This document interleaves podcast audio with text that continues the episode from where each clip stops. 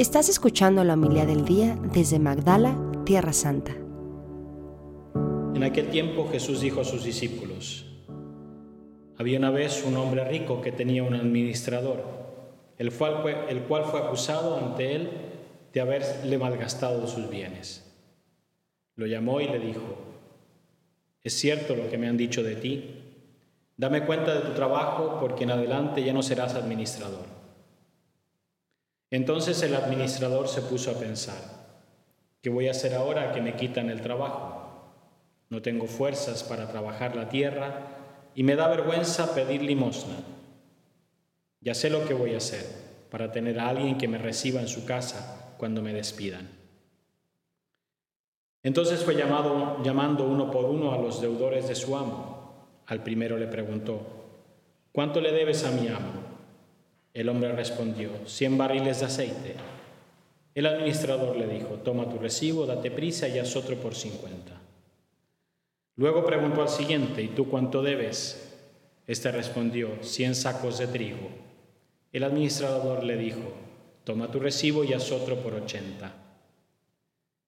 El amo tuvo que reconocer que su mal administrador había procedido con habilidad pues los que pertenecen a este mundo son más hábiles en sus negocios que los que pertenecen a la luz. Palabra del Señor. Gloria a ti, Señor.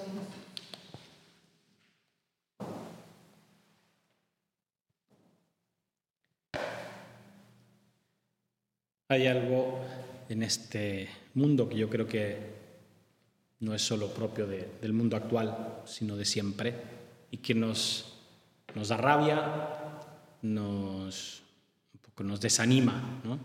cuando vemos que parece que a los malos les va bien ¿no?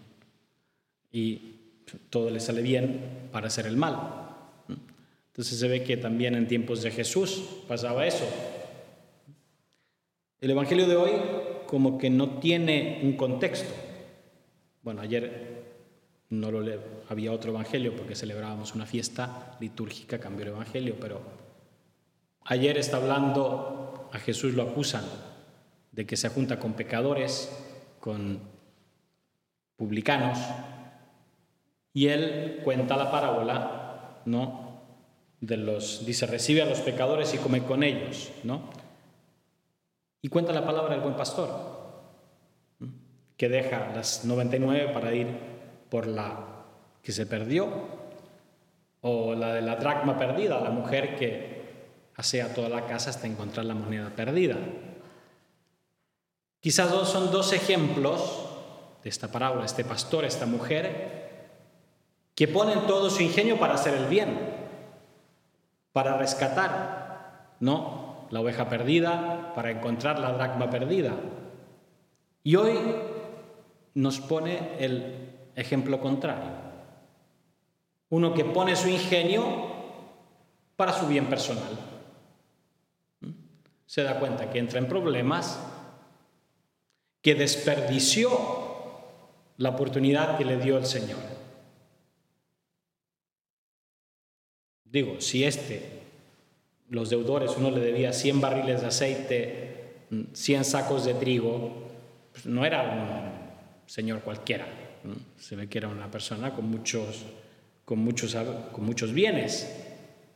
Y este administrador desperdició esa oportunidad. Y ahora usa sus contactos para un poco salvarse la espalda.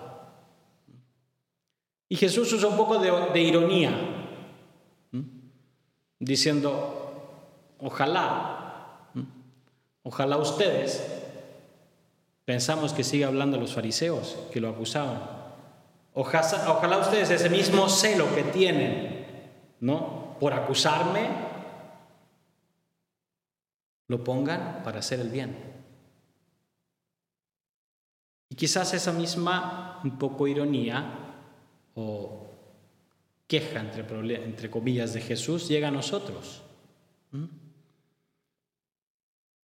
¿Cuánto ponemos de nuestra inteligencia para hacer el bien? Y gracias a Dios hay ejemplos muy bonitos en este mundo de gente, cristianos, no cristianos, de todos los tipos de confesiones, que sí, ha puesto sus talentos, todas sus capacidades a rendir para hacer el bien. Me viene ahora a la mente, son esas historias que uno escucha que a veces dice, bueno, ¿será verdad o no será verdad?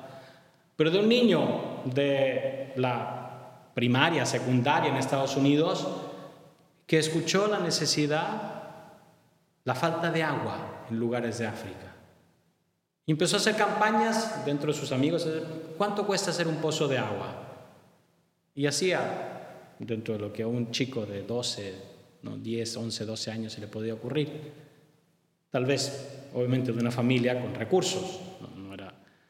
Y empezó, construyó, logró a una aldea llevar un pozo de agua. Y así y después era casi, tenía toda una organización que se dedicaba a crear pozos de agua en pequeños pueblecitos de África. Eso es poner mis capacidades a hacer el bien. Veo una dificultad y en vez de esconder la cabeza como un avestruz,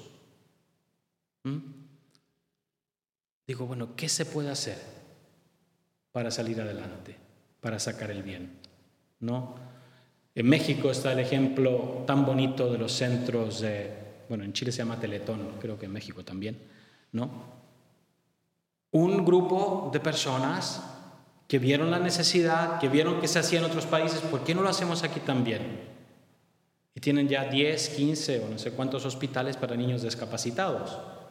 Pongo mis capacidades al servicio, veo una necesidad y hago el bien. Y eso es lo que a veces, esa es la queja que le sale a Cristo y que yo creo que también le sale.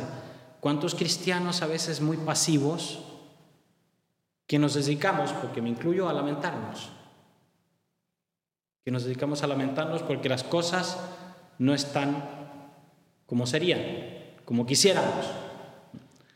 Hoy mandé un pequeño video y una persona me dijo, ojalá todo vuelva como era antes. Mm, yo le dije, ojalá que no, porque si vuelve todo como era antes, como que quisiéramos esa paz, y en dos años vamos a tener otra guerra, ¿no?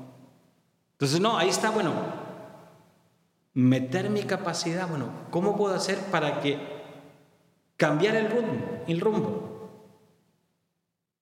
Y que esto sea diverso, mejor. Creo que el ejemplo estamos terminando, y con eso termino también, la carta a los romanos de San Pablo. Y creo que ahí hay una persona. La carta de los romanos es como, no sé, como que su obra eh, maestra, se podría decir. Y hay un ejemplo, uno que entendió esto y puso, una vez que se sintió tocado por Cristo, descubrió, supo cuál era su misión, puso todas sus energías, toda su creatividad, todas sus capacidades a anunciar a Cristo, a hablar de Cristo. Eso es lo que dice, ¿no? No me, no me atrevería a hablar de nada sino de lo que Cristo ha hecho por mi medio para la conversión de los paganos, valiéndose de mis palabras y acciones, con la fuerza de señales y prodigios y con el poder del Espíritu Santo. Entendió su misión, que era anunciar a Cristo a los paganos, y a eso dedicó su vida. Entonces, pidamos ese poder del Espíritu Santo, ¿no? Ese poder del Espíritu Santo que nos ayude a entender qué es lo que Dios quiere de nosotros y con valor, con entusiasmo, lanzarnos a eso, a hablar de Cristo, a predicar a Cristo a donde Él quiere que lo haga con la astucia, poniendo todas nuestras capacidades, todas nuestras fuerzas a ello. Así sea. Muchas gracias por escucharnos. Si quieres conocer más acerca de Magdala, síguenos en YouTube y Facebook.